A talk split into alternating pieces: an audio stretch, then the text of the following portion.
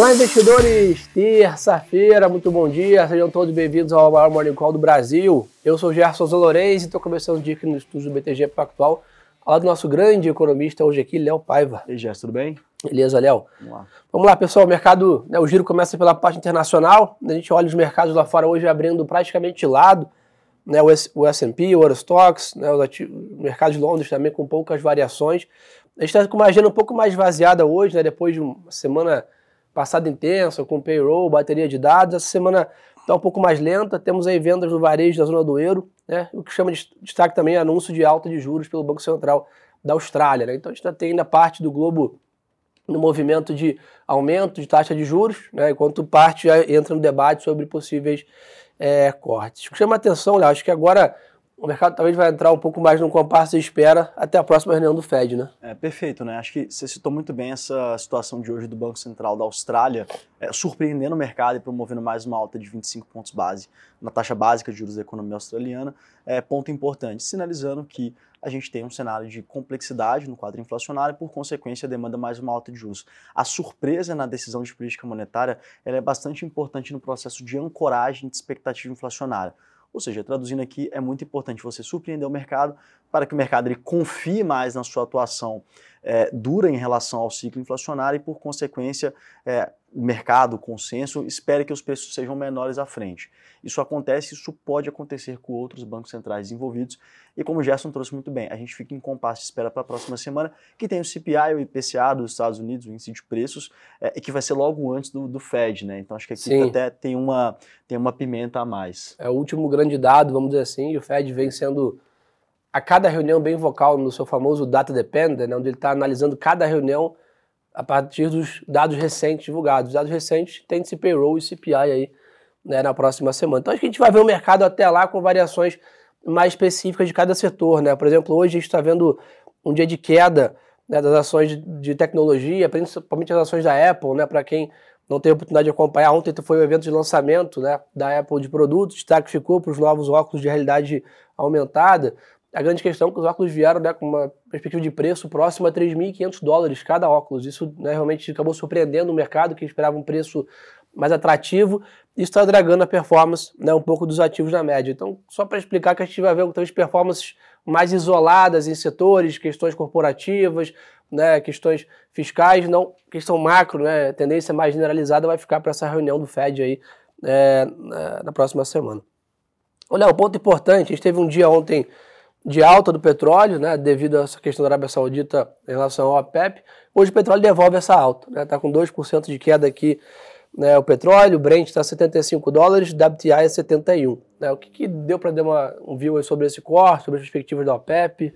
Boa, vamos lá, né? Acho que aqui é bem importante a gente explanar todo o quadro. Na próxima semana a gente publica relatório de commodities aqui é, pelo time de research do BTG Pactual. Na, no último mês é, e há algum tempo a gente vem sinalizando em relação à comunicação do OPEP, direcionando para novos cortes, para buscar um preço mais elevado, é, principalmente nos contratos um pouco mais longos, na curva futura de petróleo, é, ponto importante. Então, o que aconteceu na reunião do dia, é, do dia 4 de junho, no último domingo, foi em linha com o que a gente esperava, então um novo corte da oferta, é, pensando no ponto principal, um corte pautado por Arábia Saudita, um corte unilateral, que basicamente é um membro que tem mais flexibilidade é, e capacidade para poder realmente realizar esse corte é, adicional nesse momento, mas um ponto foi bem importante. Basicamente, eles estenderam a política de cortes até o final de 2024.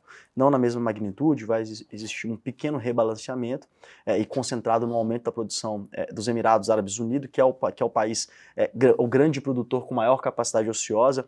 Aí que a gente pensa em grandes produtores Iraque, Arábia Saudita, Emirados Árabes e Rússia, é o com maior capacidade ociosa é, então tem essa flexibilidade para aumentar a sua oferta. É, mas ponto importante, né? Contrata um quadro muito apertado até o final de 2024. Mas quando a gente para e pensa é, em como está o ritmo de consumo atual, parece que a demanda vai sofrer uma queda muito significativa. Né? A gente até discute hoje é, para Estados Unidos, caso ocorra uma recessão, seja uma mild recession, né? uma recessão bastante leve, é, e aqui a gente teria é, um cenário que basicamente faria com que o quadro de petróleo ficasse muito apertado, o preço deveria ser mais elevado. Então surpreende um pouco essa reação do mercado em relação à precificação de petróleo, é, mas também aqui tem muito de como os fundos estão se posicionando. Né? Não é o ativo que eles querem estar. Hoje, a gente vê muito mais o fundo tomando risco via equities, Sim. tanto é que o S&P está no patamar atual, mesmo com o ciclo de juros avançando para um quadro completamente contracionista. E o ponto interessante, você falou sobre isso, né, sobre recessão nos Estados Unidos, muita gente tem debatido esse ponto, né, o que a gente tem visto, que eventualmente uma rescisão, uma, rescisão, uma recessão moderada pode na média até ser positivo para o mercado. Né? O mercado vai precificar que o Fed vai acelerar o nível de corte de juros para o ano que vem para voltar a animar a economia. Então acho que temos sempre entender o que o mercado tem de expectativa versus o que está acontecendo e eventualmente o quanto que isso ainda é, talvez a intenção do Fed em desacelerar a economia para eventualmente trazer mais estímulos no ano que vem. Então é importante a gente monitorar, mas só olhando para o S&P a 4.274 pontos, né, basicamente acho que o mercado hoje não precifica uma grande recessão nos Estados Unidos. Né? É, definitivamente não. O mercado hoje, até é, pelo fechamento recente da curva de juros, a gente está um, um pouco mais volátil que o usual, obviamente, é, mas a gente já percebe que não existe uma precificação relevante de um quadro recessivo. Né? Tanto é que é, agora até shiftou um pouco a cabeça do mercado. Por Sim. exemplo, como já se percebe que o Fed se aproxima do final do ciclo monetário, eventualmente pode pular essa reunião, subir na próxima, não é nosso cenário base nem do mercado, é, mas pode acontecer. Mas fato é que os ajustes agora eles serão pontuais na taxa de juros. Então o mercado até começa a perceber de uma forma diferente outros dados. Por exemplo, o último payroll, que foi um payroll forte, uma grande criação de vagas de emprego, que anteriormente era visto como ruim, dado que quanto mais apertado o mercado de trabalho, maior seria o movimento de alta de juros, agora o mercado começa a perceber com algo positivo.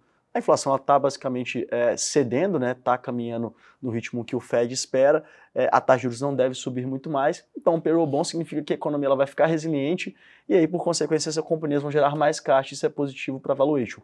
Então, quando a gente empacota tudo isso, a gente percebe uma mudança na postura do mercado e que acaba justificando também porque o mercado de equities lá fora está muito bem posicionado. E aqui, só para complementar, né? Nosso time aqui de Equity Research via a carteira de BDR muito bem posicionado, inclusive Sim. pegando altas aí das companhias de tecnologia, como a NVIDIA.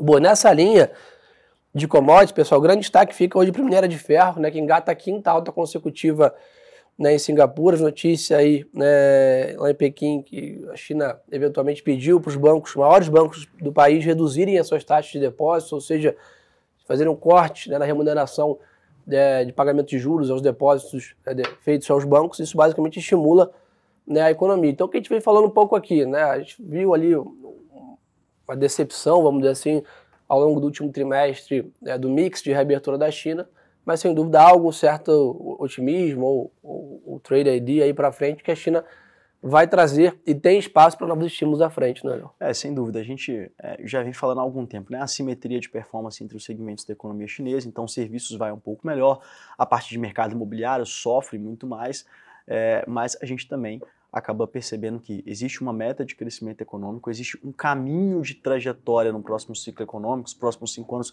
existe um projeto de governo, um projeto de desenvolvimento econômico, é, e isso passa por, é, pode ser assimétrico, mas não muito assimétrico entre os setores da performance. Né? Então isso passa também é, naturalmente por novos estímulos, a gente vê aí o posicionamento do governo é, indicando que os bancos, eles, bancos estatais, deveriam fazer uma política creditícia um pouco mais é, um pouco mais flexível, né, com juros um pouco mais baixos, isso deve estimular a economia. Então, contrata essa expectativa e, naturalmente, o minério de ferro, outras commodities metálicas vão na esteira disso. Boa. Então, esse é um pouco do cenário global, pessoal. Só para finalizar, o Bitcoin lá fora está praticamente estável, ainda nos 27, é, 26, 25 mil dólares ali. Acho que a grande questão toda que chama atenção ontem né, a SEC, né, que é como se fosse a CVM aqui do Brasil, né, o órgão regulador do mercado financeiro americano, acusou a Binance, né, uma das principais corretoras aí de cripto, né, de manipulação indevida de fundos de clientes. Né? Isso trouxe bastante volatilidade ontem para os ativos. O Bitcoin perdeu os 27 mil dólares, está a 25.700. Brasil, Léo? Vamos lá, vamos para o Brasil. Vamos lá, pessoal. Aqui o grande destaque é o seguinte: né, a gente já vinha aí né, brifando vocês em relação a isso, passou né, o arcabouço fiscal, agora o grande assunto segue para a reforma tributária. Né, o deputado aí do Grupo de Trabalho né, deve apresentar hoje né, o relatório preliminar, né, que segundo aí o deputado Reginaldo Lopes, né, o coordenador desse grupo, está definido e bem encaminhado esse movimento. Léo, tudo indica, né, a primeira etapa, como você lembra, bem explicou aqui, é a criação do imposto sobre valor agregado, famoso IVA, né? Exato, vai ser um IVA dual, né? Então, basicamente aqui é dividido entre o governo federal e entre estados e municípios, então dois impostos diferentes, mas com a mesma natureza principal ponto aqui é, é, melhorar a eficiência da cobrança de impostos e também o conjunto de incentivos do setor produtivo. É, eu devo produzir a minha fábrica no Pernambuco, em Minas Gerais, eu devo produzir no Goiás, eu devo produzir em São Paulo. Não, aqui basicamente cada parte do valor agregado do produto ele vai ser tributado é, e onde vai ser destinado, né? vai ser tributado na sua origem. Então acho que o ponto aqui que é importante é, é melhora nesse conjunto de incentivos é, do setor produtivo, na eficiência Sim. do mercado e, e, aqui a gente basicamente deve ver a aprovação desse tema. Obviamente, né, acho que o ponto mais importante aqui é em relação ao cronograma, muito se fala se deveria ser votado algum projeto antes do recesso parlamentar. É, parece pouco tempo, né? A gente já está basicamente em 6 de junho. O recesso parlamentar usualmente começa no dia 17 de julho, tem muita coisa para ser discutida, é, mas existe uma visão construtiva assim, em relação à aprovação desse projeto. Boa. E além disso, né, o vice-presidente e ministro Geraldo Alckmin disse aí que a medida provisória né, com incentivos para a indústria automotiva tem efeitos a partir desta terça-feira, hoje, né, e a ideia é que esse plano pode baratear os veículos aí em 1,5 bilhão é, de reais no total do, do, programa. Mas sem dúvida acho que a reforma tributária agora é o grande destaque. Passando isso, Léo, agora aí provavelmente deve ser discutida a parte também de, de impostos sobre né, os investimentos, também a parte da, do, do IR da, do, da faixa né, salarial. Perfeito, né? O imposto de renda sobre a pessoa física, aqui também concentrado é, na parte de lucros e dividendos, o imposto sobre os investimentos também. Tem bastante coisa que poderia ser feita aqui. Se a gente se lembra lá em 2021, é, alguns pontos foram discutidos, como por exemplo é, a mudança no regime de cotas, então passar a ser uma vez só ao ano, acho que isso aqui existe uma diferenciação importante, é, tributação sobre fundos imobiliários, tributação sobre outros investimentos, fim do juros sobre capital próprio. Tem muita coisa aqui que pode ser reorganizada e ficar mais eficiente, é, melhorar. Acho que qualquer decisão precipitada, ah, não vou mais fazer um fundo exclusivo, não vou mais investir em fundo imobiliário, tudo isso aqui não faz muito sentido, dado que essa reorganização ela deve deixar os investimentos um pouco mais eficientes e o mercado ele se ajusta também ao longo do tempo. Então, acho que o mais importante aqui, para quem tem dúvida em relação a isso, vi algumas questões aqui é, no chat, acho que o ponto importante é, é, ter bastante cautela, esperar o projeto vir, a gente entender o projeto, quais serão os impactos. Teremos e... várias versões desse projeto discutidas, não adianta pegar a primeira Perfeito. entrega e tomar decisão de investimento. Né? Perfeito. É, eu, eu, me lembro muito bem que em 2021, quando surgiram as primeiras especulações em relação a isso, a gente viu um afluxo, né, uma saída de alguns investimentos e um fluxo para outros investimentos, e no final o projeto nem foi para frente. Sim. E o projeto também sendo alterado é, ao longo da discussão até realmente findar a discussão. É, então, ponto importante, acho que é esperar, ter cautela, é continuar na sua estratégia de investimentos de acordo com o nosso asset allocation, seu perfil de investidor, e aí em seguida, é, quando a gente tiver fatos realmente é, é, é, postos, né, a gente começar a tomar a decisão e reorganizar a nossa cabeça em relação à nova realidade. Bom, Léo, deixa eu aproveitar que você está aqui, que sempre gosta de explorar essa parte, a gente falou bem do, do minério e do petróleo, mas como é que está a visão ali para soft commodities ali? Até estava lendo no noticiário aqui de um possível spike no preço do milho ali, devido à questão de, da Rússia ter avançado ali na, em algumas questões da Ucrânia com destruição de barragens, que inundou parte do território, etc.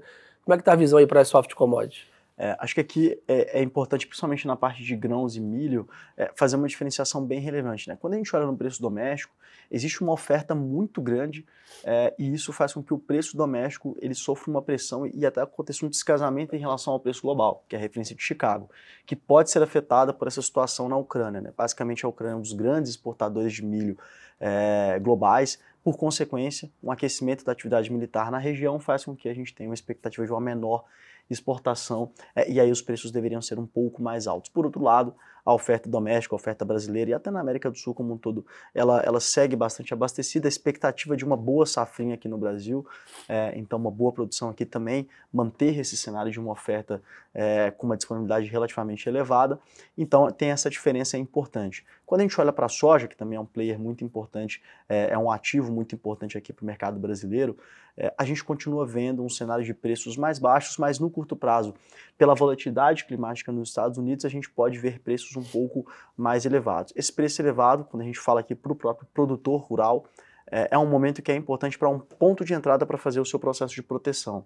Quanto mais alto o preço que você entra para proteger, melhor o seu cenário. O famoso hedge. É, no hedge, né, na Constituição da Proteção de Ativo de Preço, é, e parece que é um momento que vai gerar essas oportunidades, tá? porque a gente continua vendo, num quadro estrutural, preços estabilizados num patamar mais baixo. Boa. Show. Pessoal, aqui a agenda do Brasil está mais vaziada, tá? Então nem um grande indicador para a gente ficar de olho. Chegando a destaque aí, tem leilões de NTNBs hoje aqui para a gente né, precificar a sua curva de juros. Mas sem dúvida nada aqui como né, o IPCA, um PIB que fez preço né, na semana passada para a gente ficar de olho a não ser nesse News Flow de Brasília, claro, acaba sendo é, o grande destaque.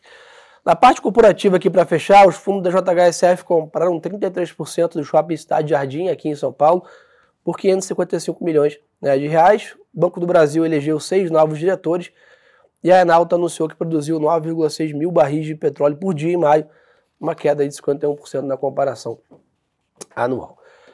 Mais algum ponto aí, que eu deixei passar não? Não, acho que esses são os pontos mais importantes. Realmente Legal. uma agenda um pouco mais magra, é, mas aí a gente fica atento para os próximos dias na semana que podem trazer novidades importantes. Boa, pessoal, quem quiser ainda mais conteúdo, me segue lá no Instagram, Gerson Zalorenzi, e obviamente os canais aqui do BTG, né? Temos aí no Instagram, no YouTube, Twitter, Spotify, o que você gostar melhor aí de, de, de consumir os conteúdos, você tem a plataforma, o BTG está se adequando aí a você. Obrigado, Léo, pela parceria de sempre. Obrigado, Uma boa terça-feira de negócios pra gente, turma. E lembrem-se, pessoal, que o melhor ativo é sempre a boa informação. Um abraço.